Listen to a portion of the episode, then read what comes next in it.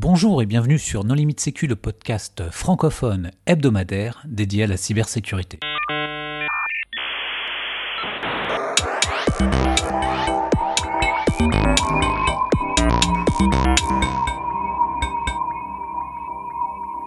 Alors aujourd'hui, nous allons reparler d'informatique quantique avec Renaud Lifshitz. Bonjour Renaud. Bonjour. Et Yann Alain. Bonjour. Pour discuter avec eux, les contributeurs non limite sécu sont Marc-Frédéric Gomez. Bonjour. Vladimir Collat. Bonjour. Nicolas Ruff. Bonjour. Et moi-même, Johan Hulot. Alors Renaud, est-ce que tu voudrais bien te présenter? Renaud Lifshitz, euh, expert sécurité chez Digital Security, et puis je m'intéresse beaucoup à la cryptographie en général. Yann? Donc Yann Alain, donc moi je suis entrepreneur dans le monde de la cybersécurité depuis un bon petit quart de siècle. Euh, et je m'intéresse aux technologies quantiques depuis trois ans, euh, notamment dans l'apport que ça peut amener vis-à-vis de la cybersécurité. Alors Renaud, euh, on a déjà réalisé un épisode No Limit Sécu au sujet de l'informatique quantique en 2015. Qu'est-ce qui a changé depuis? Ça a beaucoup bougé, euh, plus vite que plus vite qu'anticipé. Hein. On s'était hasardé à quelques prévisions, donc il y a quatre ans. Euh, maintenant, euh, on a déjà une très nette progression euh, en termes de nombre de qubits et de capacité en, nombre de qubits. Euh, si on retrace très rapidement l'historique, en fait, 98, on était à, à 2 qubits. En l'an 2000, euh, 7 qubits. Quand on avait fait l'enregistrement euh, il y a 4 ans, euh, on était autour de 12 qubits. En 2017, on a atteint les 50 qubits et là, euh, on est à 128 qubits à, l'heure actuelle.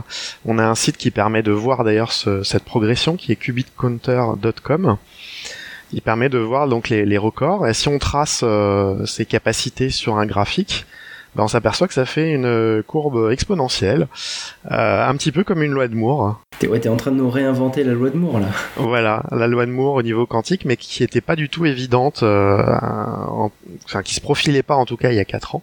Mais force est de constater, en, enfin à minima en termes de nombre de qubits, on a quelque chose qui ressemble à, à une loi de Moore. Donc c'est déjà intéressant. Et on a euh, théoriquement franchi aussi le seuil de suprématie de quantique qu'on avait euh, sur le sujet sur lequel on avait déjà discuté, qui est fixé à 50 qubits. Et en théorie, quand on dépasse les 50 qubits, on est en capacité de faire des systèmes qui soient euh, plus rapides et plus puissants que des ordinateurs classiques. Euh, il y a beaucoup eu de progrès aussi euh, au niveau des technologies matérielles hein, pour stocker les qubits avec des qubits qui sont plus fiables, moins d'erreurs de, de, calcul aussi. Donc c'est ce qu'on appelle la meilleure fidélité du circuit. Euh, et puis des, aussi ce qui s'est beaucoup développé, ce sont des plateformes euh, de calcul sur le cloud euh, quantique. On avait parlé d'une toute première plateforme à Bristol qui permettait d'avoir deux qubits de calcul en ligne. on a à minima quatre nouvelles plateformes qui se sont lancées. la plus connue étant celle d'IBM, IBM Q Experience, qui propose gratuitement jusqu'à 14 qubits pour les particuliers, 20 qubits pour les professionnels. Gra gratuitement? Euh, Gratuitement, tout à fait, gratuitement, sur le cloud. Il y a juste une inscription, mais c'est gratuit, accessible à tous, il n'y a pas trop à, à montrer patte blanche. Euh, on a euh, Rigetti, qui est le concurrent, qui propose euh, jusqu'à 19 qubits euh, pour les, les particuliers et 128 qubits pour les professionnels. On a même les Chinois qui se sont lancés dans la, la bataille du cloud quantique, la plateforme Alibaba, qui propose jusqu'à 11 qubits. Et puis donc le, Canadien euh, D-Wave hein, qui a mis en ligne sa plateforme controversée. Euh, le projet s'appelle D-Wave Leap. Euh, avec 1024 qubits accessibles à tous hein, et 8192 qubits accessibles pour les clients payants. Et euh, j'ai entendu parler d'une expérimentation chinoise sur des transmissions par satellite. Ça, c'est pipeau ou c'est une vraie avancée euh, technologique? C'est, ça a été relaté comme une vraie avancée technologique, euh, puisqu'en fait, ils utilisent une autre propriété euh, de la mécanique quantique qui permet en fait de, d'envoyer des données de manière sécurisée, et sécurisée non pas euh, par un algorithme mathématique, mais par des lois physiques qui empêchent l'interception de données, ou en tout cas qui, qui n'empêchent pas l'interception, mais qui permettent aux, à ceux qui échangent de l'information de détecter que quelqu'un est sur la ligne. Il y a des gros intérêts à cette technologie. Euh, D'une part, on est à peu près sûr que si quelqu'un écoute, il va perturber euh, la clé et donc euh, pour lui-même ne pas arriver à récupérer une clé intègre et donc ne pas arriver à déchiffrer le, message. Et d'autre part, on est capable de détecter qu'il y a quelqu'un qui est en train de, lire par un, un code correcteur d'erreur qu'on adjoint en fait à la transmission de la clé. Donc on est capable de, de voir qu'il y a quelqu'un sur le canal et on a la garantie que, que cette personne-là va euh, obtenir une clé qui n'est pas la bonne puisqu'elle modifiera la clé. Alors j'étais aussi assez sceptique quand les Chinois ont annoncé ça et j'ai vu qu'il y avait des équipes américaines qui ont euh, répliqué la chose, qui sont arrivées à faire la même chose aussi par satellite.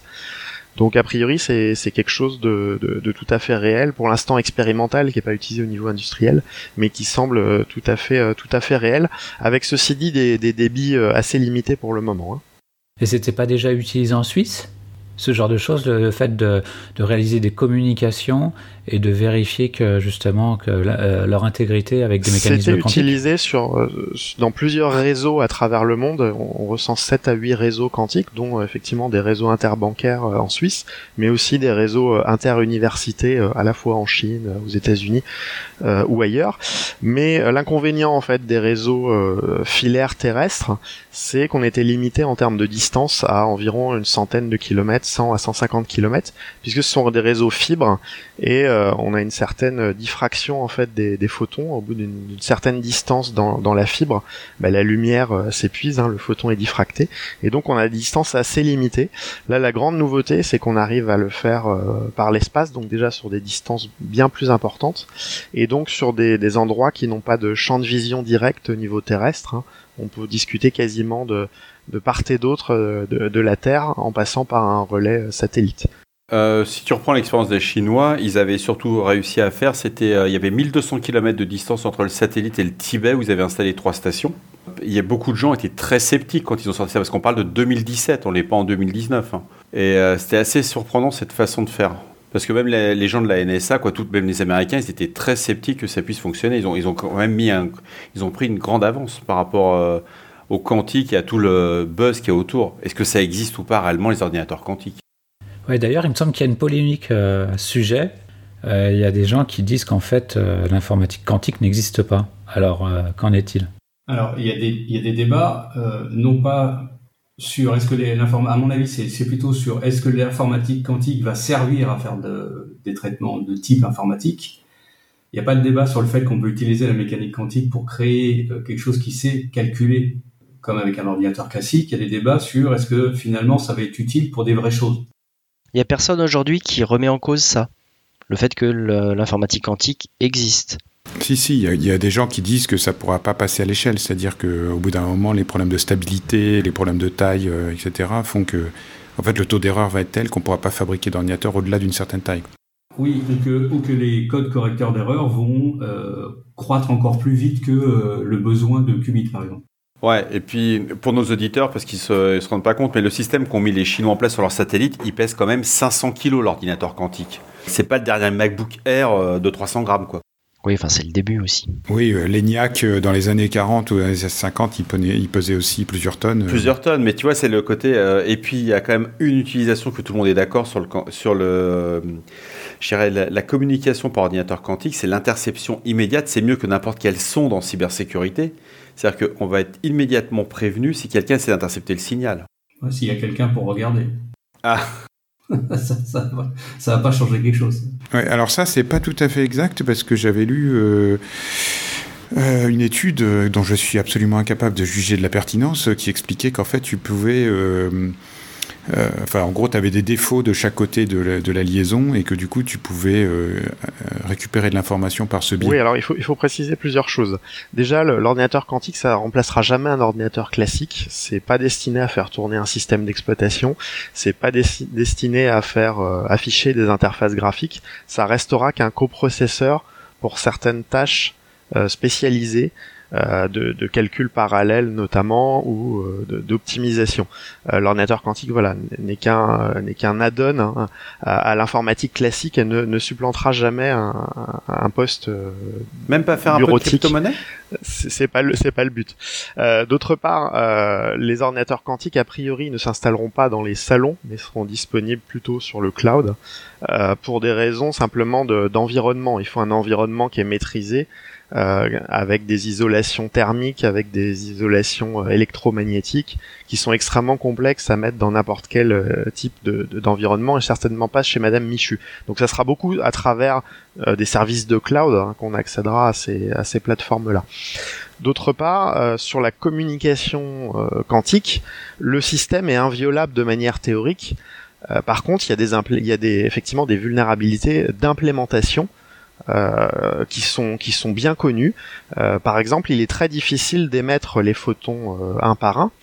Pour, pour émettre une clé, on émet des photons un par un. Or, en fait, pour savoir qu'on a bien émis les photons un par un, il faut les mesurer, et si on les mesure, on les perturbe.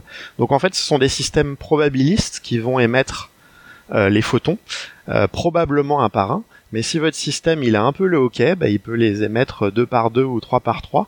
Et à ce moment-là, effectivement, il y a des vulnérabilités qui permettent de, mesurer euh, des photons sans en perturber. Si chaque euh, si chaque bit de la clé est envoyé plusieurs fois, effectivement, ça devient beaucoup plus facile pour l'attaquant euh, d'aller d'aller mesurer la clé sans la perturber. Et puis il y a tous les attaques par canaux auxiliaires qui sont évidemment envisageables sur ce genre de système, donc en mesurant sa consommation, en mesurant euh, euh, les, des, fuites électromagnétiques, des fuites de lumière, de part et d'autre, effectivement, à l'émission et à la réception, ça, euh, on reste vulnérable à ce type d'attaque-là, comme sur n'importe quel système informatique, j'ai envie de dire. Oui, parce qu'il est très difficile pour les fournisseurs de ces sources de lumière, en fait, d'arriver à faire quelque chose de parfait et une des attaques dont vient de parler Renault, en fait, consiste à analyser non pas la, couleur du photon euh, qu'on voulait envoyer, mais des résidus de d'autres couleurs que la source de lumière a envoyé. Et même si en mécanique quantique, en fait, quand on touche un photon unique, normalement on détruit son, son état quantique. En fait, on peut toucher l'état quantique de la source parasite, en fait. Et ce qui donne aussi des informations sur ce qui a été envoyé. C'est du métaquantique. Je ne sais pas ce que c'est, mais c'est compliqué à gérer.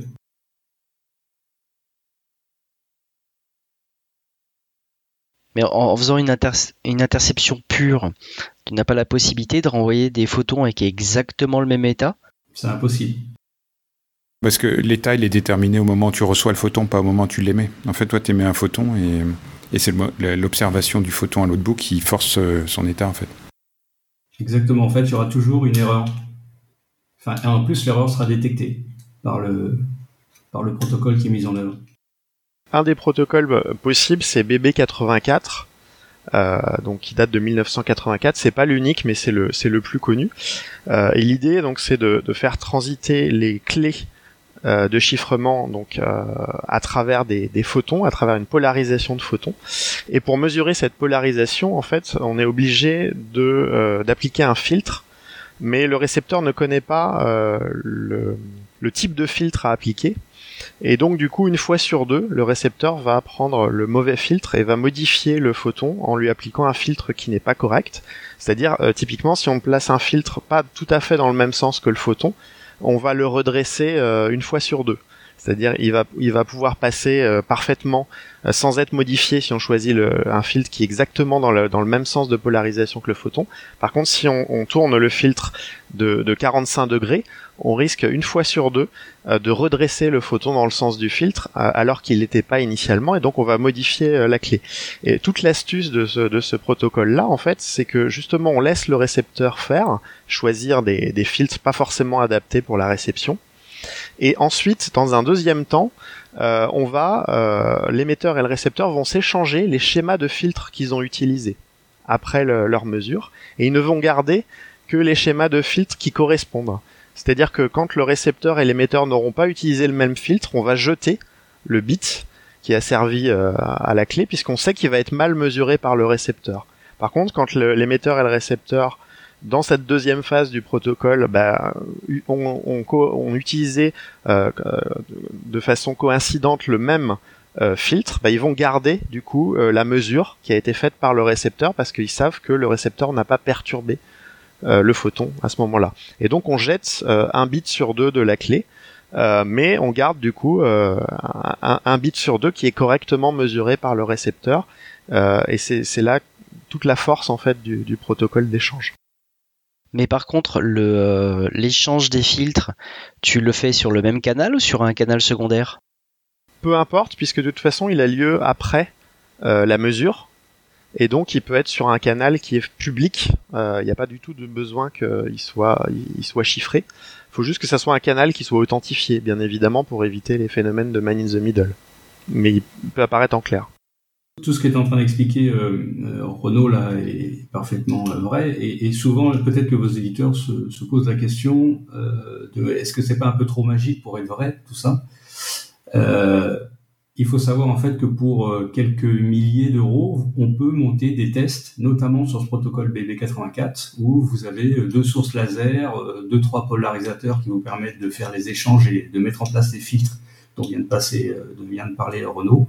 Et ça, ça, permet à tout à chacun, quasiment, en tout cas à toute entreprise qui veut se donner un peu les moyens, de vérifier que les protocoles euh, avec 3, 3 4 heures de manip fonctionnent bien et sont bien réellement utilisables dans la vraie vie.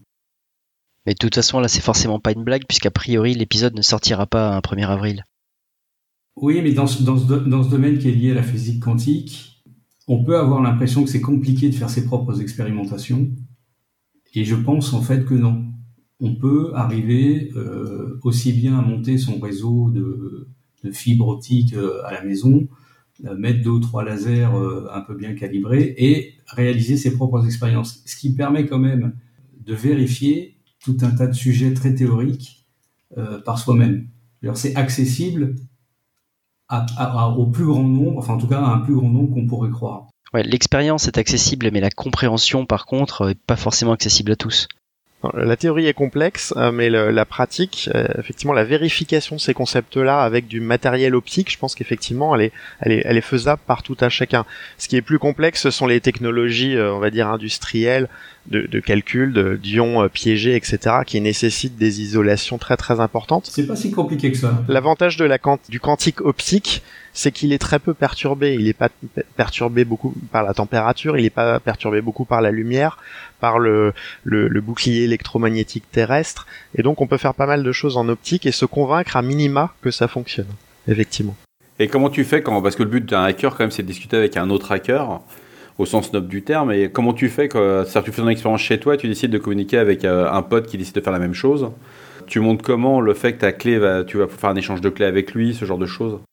Là, je pense que ça, c'est quand même plus compliqué parce qu'il faut un, réseau de communication entre toi et ton pote. C'est-à-dire que tu veux pas utiliser la fibre à la maison entre toi et ton pote, quoi. Bah, je suis pas sûr que ça fonctionne puisqu'en fait le signal lumineux est, est, transformé en fait. C'est pas de, t'as pas de la lumière de toi jusqu'à l'autre. C'est juste le transport qui est en lumière, mais après euh, tu as euh, du routeur, enfin t'as des GBIC, la transformation en signal électrique. Enfin c'est c'est plus de la lumière. Il faut trouver un endroit où tu as une fibre, et uniquement une fibre. Oui, c'est ça, de bout en bout. après, il est possible d'acheter du matériel euh, professionnel. Euh, il y, a des sociétés qui commercialisent des, des, des appliances, hein, point à point, euh, pour faire de la communication quantique. Et en fait, on n'a pas trop à soucier de ce qui se passe au milieu. On se branche en Ethernet hein, de, part et d'autre. Et derrière, le, routeur va transformer votre liaison Ethernet en une liaison point à point euh, quantique avec un échange sur une double un double canal de communication, un échange par euh, par internet ou par ethernet tout à fait classique pour le message chiffré et puis un échange des clés euh, par une fibre optique. Et ça, c'est du matériel qui existe, qui est déjà disponible pour les professionnels. Il y a par exemple la société suisse ID Quantique qui commercialise ce genre d'appliance point à point euh, pour euh, faire des installations un petit peu professionnelles, sachant qu'après euh, la limitation de la fibre optique, comme on, a dit, c'est c'est environ une centaine de kilomètres, 100 ou 150 kilomètres, on peut guère aller plus loin. Oui, mais là encore, il te faut une fibre optique de bout en bout. Oui, bien sûr, il va falloir une, fibre optique pour faire l'échange de clés ou une liaison satellite, peut-être plus tard, pour pouvoir faire cet échange de clés. Alors, en parlant de ces appliances pour nos auditeurs, parce qu'on a parlé tout à l'heure d'un satellite avec un boîtier de 500 kg, là, on est carrément sur un 1U, un boîtier 1U super micro, classique, du 512, les petits modèles, pour les connaisseurs. Et euh, c'est assez extraordinaire parce que ça se met juste, euh, on met ce boîtier, on le met devant un switch, et on peut mettre des ordinateurs classiques. Et c'est assez surprenant parce que ça se mixe aussi avec des HSM. Mais je crois que tu as aussi des formats euh, cartes en fichable, cartes genre Tout à PCI ou voilà, que tu peux insérer dans un serveur classique. Ouais, tu as des cartes euh, PCI euh, classiques. euh, Comme il y avait par le passé des cartes accélératrices euh, SSL. tout à fait. Par contre, les prix ne sont pas publics. Et vous, utilisez, vous connaissez des gens qui utilisent réellement ça en production? Enfin, est-ce qu'il y a des expériences euh, euh, forte visibilité ou est-ce que c'est réservé aux militaires euh Aux banques. Alors, est-ce que c'est en production? Je sais pas. Par contre, ça utilise des, ré- des réseaux de fibre optique en production. Je sais qu'en Espagne et en Angleterre, ils ont créé un réseau de ce type-là sur un réseau existant de fibre optique. Et Qui est on? Euh, c'est une entreprise de télécom british. Et ça sert à quoi? Ben, ça sert à mettre en œuvre le protocole dont vient de parler euh, Renault, c'est-à-dire euh, échanger des clés sécurisées euh, non, non interceptables ou en tout cas quand elles sont interceptées euh, tout de suite jetables. Oui, mais pour quel usage? Je veux dire, c'est c'est pour vendre à leurs clients, c'est pour de la téléphonie, c'est pour des militaires, c'est pour... euh, Pour le fun. Quel est le système qui aujourd'hui euh, pourrait vraiment bénéficier d'un passage au quantique et pour lequel une bonne vieille clé AES euh, transportée dans une mallette euh, ne, ne fonctionne pas quoi? La réponse. Alors j'ai peut-être une autre question troll. Est-ce que c'est vraiment utile d'injecter 2 ou 3 milliards d'euros dans la recherche quantique comme euh, s'apprête à le faire l'Europe? Et est-ce qu'on espère que ça va déboucher sur des résultats euh, euh, industrialisables et à relativement court terme? Oui, alors il y avait une incertitude à un moment, effectivement. Euh, Est-ce qu'on allait euh, dépasser euh, quelques qubits déjà? Sinon, effectivement, si, tant qu'on reste inférieur à, à 50 qubits, on va pas pouvoir faire grand-chose. Déjà, ce cap de, de 50 qubits, il est, il est officiellement passé. D'autre part, il y a Intel, IBM et Microsoft. Alors Microsoft un petit peu moins, mais qui travaillent sur des technologies qui sont prouvées scalables c'est-à-dire qui n'existent pas encore forcément, euh, je parle pour Microsoft, mais pour IBM, ils ont déjà composé euh, des, circuits euh, mixtes, donc silicium et quantique, qui sont déjà avec des architectures scalables. Donc on sait qu'on pourra assembler plusieurs de ces composants euh, pour faire des systèmes euh, avec plusieurs centaines de qubits. Voilà. Donc ils ont ils ont trouvé les éléments de base hein, pour faire des systèmes qui sont scalables. Euh, D'autre part, on avait un petit doute concernant les ordinateurs adiabatiques de D-Wave qui eux ont déjà atteint plusieurs milliers de qubits. On avait un petit doute sur euh, est-ce qu'ils étaient capables hein, euh, de euh, simuler n'importe quel algorithme. Ben, ce doute-là vient d'être levé il y a quelques mois. Euh, des chercheurs qui ont montré que les systèmes adiabatiques sont parfaitement équivalents à des systèmes qu'on appelle universels et donc moyennant en fait un, un, fa- un facteur près, un système adiabatique est aussi capable d'exécuter n'importe quel algorithme euh, quantique. Euh, et donc on a maintenant beaucoup d'approches différentes pour arriver à faire la même chose et beaucoup d'architectures euh, différentes aussi. Donc je pense que le doute pour moi est définitivement levé. On a aussi des, gens qui doutaient que ces technologies fonctionnaient. Maintenant on a des services de cloud qui sont disponibles pour tous et on peut très rapidement lever le doute en fabriquant soi-même euh, son petit circuit et en vérifiant par exemple que euh, ça fonctionne bien sur un régime quantique euh, à travers une, expérience qui s'appelle l'inégalité euh, de Bell et qui permet de vérifier soi-même que le système fonctionne bien de manière quantique et que c'est pas un, simulateur derrière.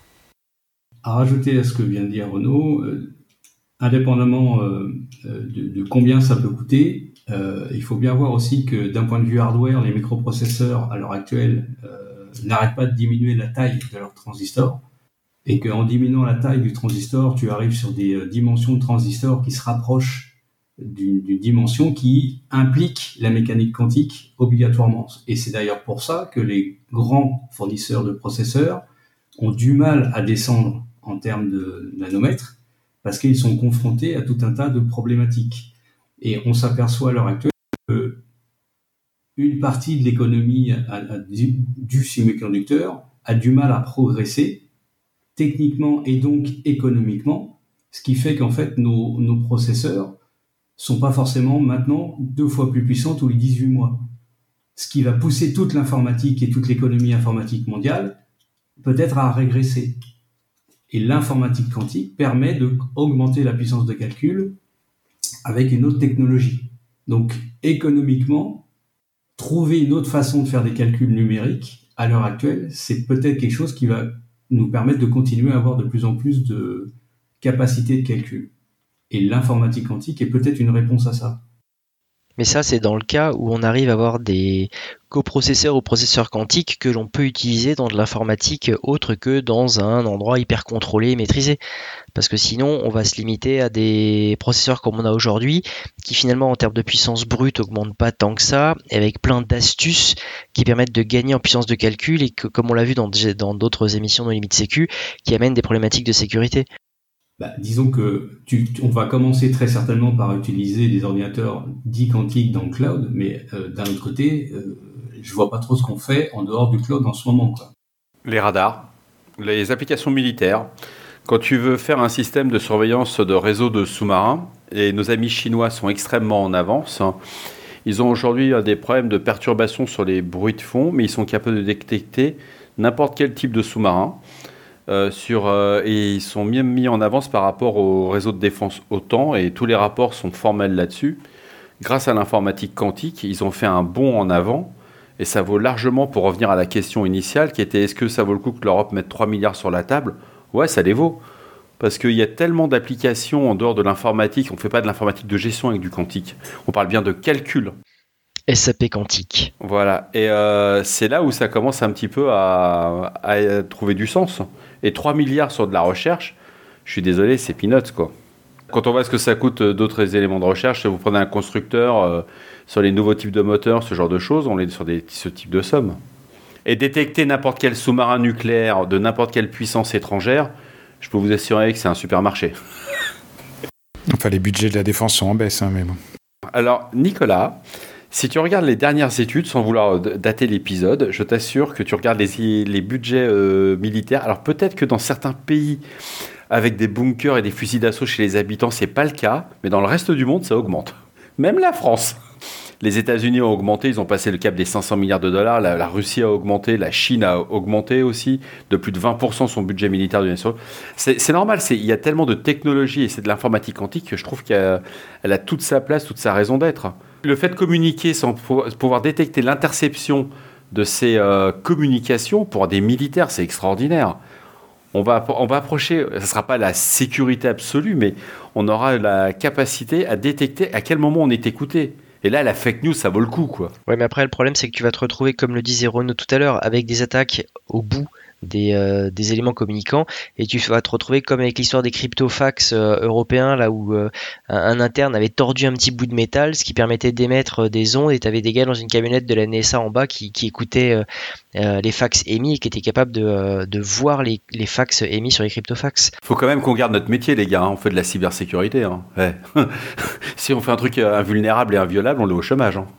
Bah, autre rapport aussi du, du quantique pour la, la sécurité, euh, indépendamment, on va dire, des, des, de progrès immenses euh, du, du, quantique, euh, ça va quand même très probablement menacer à minima les clés symétriques qu'on utilise typiquement AES, AES 128 est directement menacé.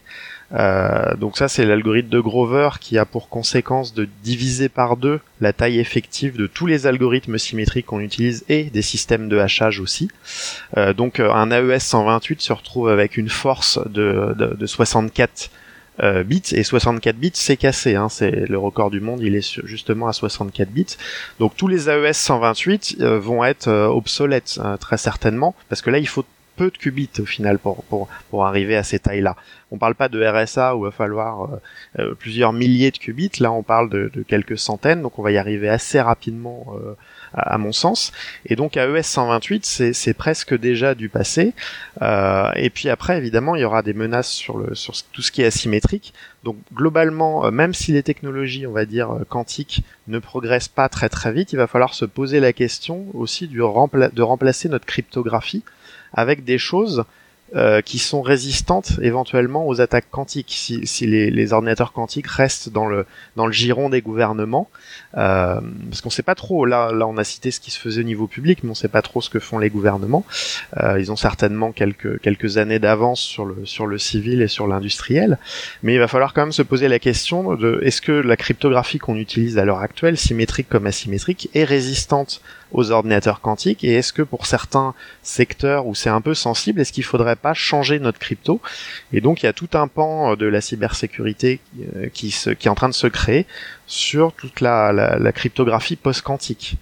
Euh, un, domaine qui est en, plein essor de, de, recherche pour lequel on a un événement euh, quasi annuel, c'est sa dixième édition je crois cette année qui aura lieu en Chine, euh, qui est oui la, réflexion sur tout ce qui est algorithmie post-quantique et quels sont aujourd'hui les algorithmes sur lesquels on peut avoir une relative confiance pour échanger nos clés ou pour chiffrer nos communications.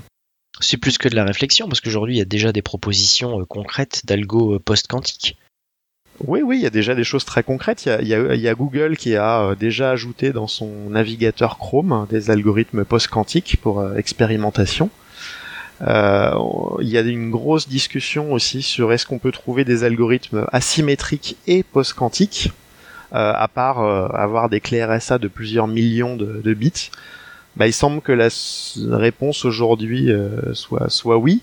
Euh, on a euh, bah, une famille d'algorithmes qui s'appelle NTRU qui permet de faire de, de l'asymétrique et qui est pour l'instant une des plus des plus utilisées, en tout cas la plus la plus testée, la plus challengée euh, à l'heure actuelle. Parce que curieusement, il existe beaucoup d'algorithmes symétriques post-quantiques, mais très peu en asymétrique. Donc, est-ce qu'il va vraiment tenir euh, les différentes attaques ou est-ce qu'on ne peut pas du tout faire d'asymétrique euh, pour avoir une sécurité post-quantique? C'est aussi une vraie question.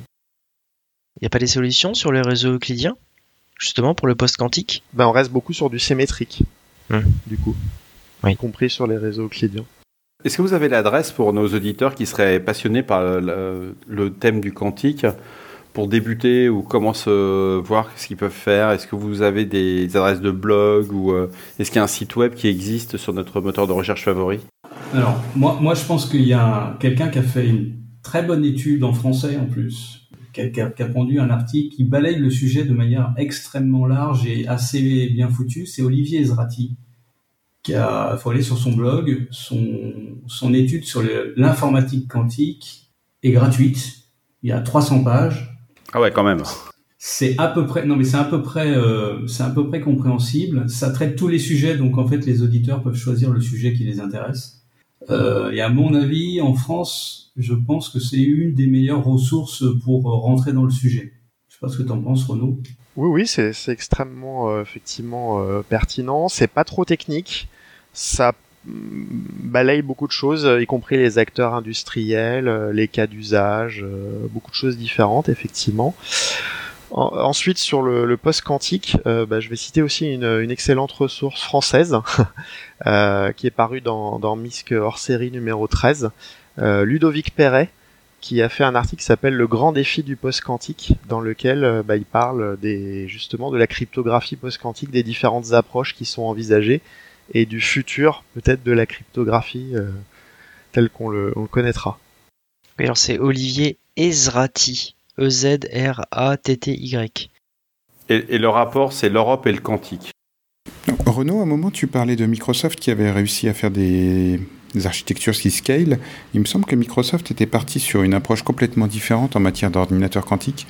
Et bien que ce soit pas un épisode de 1er avril, ils, ils exploraient les anions non abéliens, n'est-ce pas? Euh, où allez, les gens considèrent que c'est plus euh, une théorie métaphysique qu'une théorie quantique. Est-ce qu'ils ont, progressé du côté de Microsoft dans leur recherche? Est-ce qu'ils ont fait des annonces? Alors oui, Microsoft est parti sur une voie qui est assez différente de, celle de ses, de ses concurrents dans la course au quantique, en privilégiant euh, une approche qui est euh, très scalable et qui est très peu euh, sensible au bruit contrairement à nos technologies physiques euh, actuelles sur lesquelles on a beaucoup de, perturbations, de, de décohérences euh, en, en, cours de calcul, euh, qui est une approche euh, plutôt dite topologique. Mais pour le moment, effectivement, euh, les, les, éléments physiques sur lesquels ils se, ils se basent n'ont pas été encore conçus. Enfin, les briques physiques n'ont pas été conçues. Donc ça reste relativement théorique. Par contre, le jour où on découvrira ces, ces éléments-là, on aura de, de, très bonnes bases pour pour faire quelque chose de, de scalable, de d'assez d'assez pérenne aussi au niveau au niveau des durées de calcul et au niveau de la stabilité. Bah, c'est surtout que c'est une théorie qui est qui est très différente des autres théories de physique quantique qui expliquent qui essaie d'expliquer euh, l'existence de notre univers, parce que là, c'est euh, les anions, euh, c'est un système, enfin, univers à, deux dimensions, ce qui est quand même assez particulier. Parce qu'au final, l'informatique quantique, mais de toute façon, comme la physique quantique, on ne sait pas réellement derrière pourquoi ça marche. Je te rassure, on ne sait pas pourquoi rien ne. Enfin. Oui, enfin oui, c'est parce que c'est parce qu'en physique quantique, on ne sait pas au final pourquoi ça marche. Tu ne sais pas pourquoi une pomme tombe quand tu la lâches. Tu as la théorie de la gravitation qui t'explique à quelle vitesse elle va tomber, mais ça t'explique pas pourquoi elle tombe. Pourquoi ça marche, la gravité? Oui, mais c'est quoi la gravité? Très bonne question. Alors, ce qui est quand même très beau, c'est que euh, c'était une théorie qui était complètement euh, extraterrestre et qui date euh, des, des, enfin, de, de, la période d'Einstein. Hein. Einstein lui-même réfutait pas mal d'éléments de, de, théorie quantique, notamment le, le phénomène d'intrication, comme quoi euh, une mesure sur une particule peut avoir un effet instantané sur une autre à l'autre bout de l'univers. C'était de l'époque d'Einstein, donc c'est très très vieux et ça trouve que des applications euh, maintenant, c'est-à-dire 100, 100, ans après, on a des applications de, de ça. les algorithmes de communication sécurisés type BB84 pour faire des échanges de clés. Donc c'était dans les années 80 dans le civil, peut-être même un petit peu avant dans le, secteur militaire. Mais ça trouve des applications qu'aujourd'hui, c'est-à-dire plus de 30 ans après. Et tout ce qui avait été euh, conçu de manière théorique, euh, donc il y a, y a, des dizaines d'années, voire une centaine d'années, c'est avéré vrai et applicable euh, en pratique. C'est quand même assez fabuleux. Oui, en fait, il y a aussi un autre phénomène, c'est que euh, beaucoup de chercheurs euh, ont, je pense, quitté la physique nucléaire qui était moins bien vue dans tout un tas de, financements, on va dire, et donc se sont retournés aussi vers la mécanique quantique et ont donc fait progresser assez rapidement un certain nombre d'applications. Ce qui a aussi facilité euh, un des phénomènes par rapport à, je pense, par rapport à votre au dernier au dernier épisode qui a eu lieu sur l'informatique quantique, c'est que les techniques euh, de création de, devices quantiques sont sorties des labos universitaires. Parce qu'en fait, euh, maintenant, on est plus face à un problème d'engineering pour créer un ordinateur quantique qu'à un problème théorique. On sait comment ça marche, à peu près. Même quelqu'un qui n'a pas fait de physique peut à peu près comprendre comment ça marche. Et il faut juste construire l'ordinateur. Et construire un ordinateur quantique, j'allais dire, le, euh, le manuel, il est en ligne. Hein. Mais après, c'est des choses assez complexes, puisqu'en fait, il faut utiliser plusieurs domaines d'activité. Et en plus, il y a plusieurs technologies pour créer un ordinateur quantique. tout le monde est en train de se battre, notamment parce qu'il y a un flagship européen, etc., et que l'argent a été distribué. Tout le monde, ils sont tous en train de se battre pour savoir quelle, va être la meilleure technologie euh, à suivre. Mais les, technologies sont là, elles sont sorties des labos et euh, quelqu'un qui veut s'y mettre peut s'y mettre en tant qu'entreprise. Il n'y a plus besoin de faire partie d'un labo. Donc à quand un nouveau produit euh, Azure ou AWS avec ton ordinateur quantique as a service bah, sur Azure ou AWS ou peut-être même OVH bah, IBM le fait déjà gratuitement. Ouais, mais avec un nombre de qubits assez limité tout, enfin tous les, tout le monde a des, enfin toutes les, toutes les personnes qui sont lancées là-dedans pour l'instant ont des, un nombre de qubits limité, euh, limité au sens qu'il ne peut pas forcément faire grand-chose d'utile par rapport à un ordinateur classique. Mais les, les, les, technologies sont là et on est plus dans un problème d'ingénierie qu'un problème de recherche, à mon sens. Très bien, on a fait le tour. Alors on va passer à la conclusion. Renaud, comment est-ce que tu voudrais conclure? Bah, je, je, pense que Yann avait fait une, une, très bonne conclusion, à savoir que l'avenir est plutôt est plutôt prometteur. Euh, tout est sur la table. Après, c'est vraiment euh, de l'ingénierie, euh, de l'assemblage, de l'intelligence et, et, une probable future utilisation de, de, ces moyens-là qui donneront des, des, applications d'intérêt, notamment pour avoir de la sécurité, mais aussi pour éventuellement casser de la sécurité, puisqu'on peut on peut s'en servir avec vraiment les deux usages. Comme souvent, une technologie, c'est à double emploi. Bah, effectivement, c'est un outil à la fois offensif, mais aussi un outil qui apporte des, solutions euh, en termes de sécurité avec de l'échange de clés euh, inviolable typiquement. Euh, c'est quelque chose qui est tout à fait tout à fait nouveau et du jamais vu hein, dans l'informatique classique, des garanties d'échange de clés avec un secret absolu. Pour la première fois, on est sur des technologies où la sécurité n'est plus garantie par un algorithme sur lequel on a des difficultés à, l'attaquer d'un point de vue mathématique ou d'un point de vue algorithmique, mais on est vraiment sur des, garanties de sécurité euh, sur lesquelles bah, il faudrait violer les lois de la nature pour arriver à trouver la clé, ce qui est quand même un peu plus compliqué pour l'attaquant. Yann, tu voudrais ajouter quelque chose? Euh, oui, rapidement, je pense que euh, globalement, l'informatique quantique ou les technologies quantiques, c'est quand même un, un nouvel ère qui s'ouvre. Et je pense que pour beaucoup de gens qui veulent apprendre des nouvelles choses, euh, bah, ça nous change un peu du ronron quotidien qui traîne euh, malheureusement depuis ces quelques, quelques années maintenant dans le monde de la cybersécurité. Euh, l'informatique quantique, les communications quantiques ouvrent quand même des champs d'investigation qui sont un petit peu plus intéressant que la énième faille de SQL injection dans le forum WordPress euh, X ou Y. Donc euh, je pense que c'est un domaine, moi, qui est d'un intérêt intellectuel pour notamment tous les gens qui sont dans la cybersécurité. Merci Yann. Vlad, c'est l'heure de la minute fail. Et oui, alors je le rappelle, le principe de la minute fail est de présenter un incident ou événement passé de sécurité en prenant du recul avec humour, mais le principe n'est pas d'accabler les gens, donc je ne citerai aucun nom et modifier certains éléments. Alors il y a 4-5 ans, pour pas être très précis, euh, lors de l'appel à soumission ou call for paper euh, d'une conférence, une personne potentiellement présente euh, durant cette émission a proposé un sujet justement sur les ordinateurs quantiques et en particulier le fonctionnement des algorithmes et même l'accès à un démonstrateur de calcul quantique. Donc le sujet a fait grand débat et euh, a failli ne pas être présenté à cette conférence car plusieurs personnes dans le comité de programme estimaient que les ordinateurs quantiques étaient, une chimère et n'existeraient jamais. Donc ça c'était il y a 4-5 ans. Fail. Bon, eh bien, euh, chers auditeurs, nous espérons que cet épisode vous aura intéressé. Nous vous donnons rendez-vous la semaine prochaine pour un nouveau podcast. Au revoir. Au revoir. Au revoir.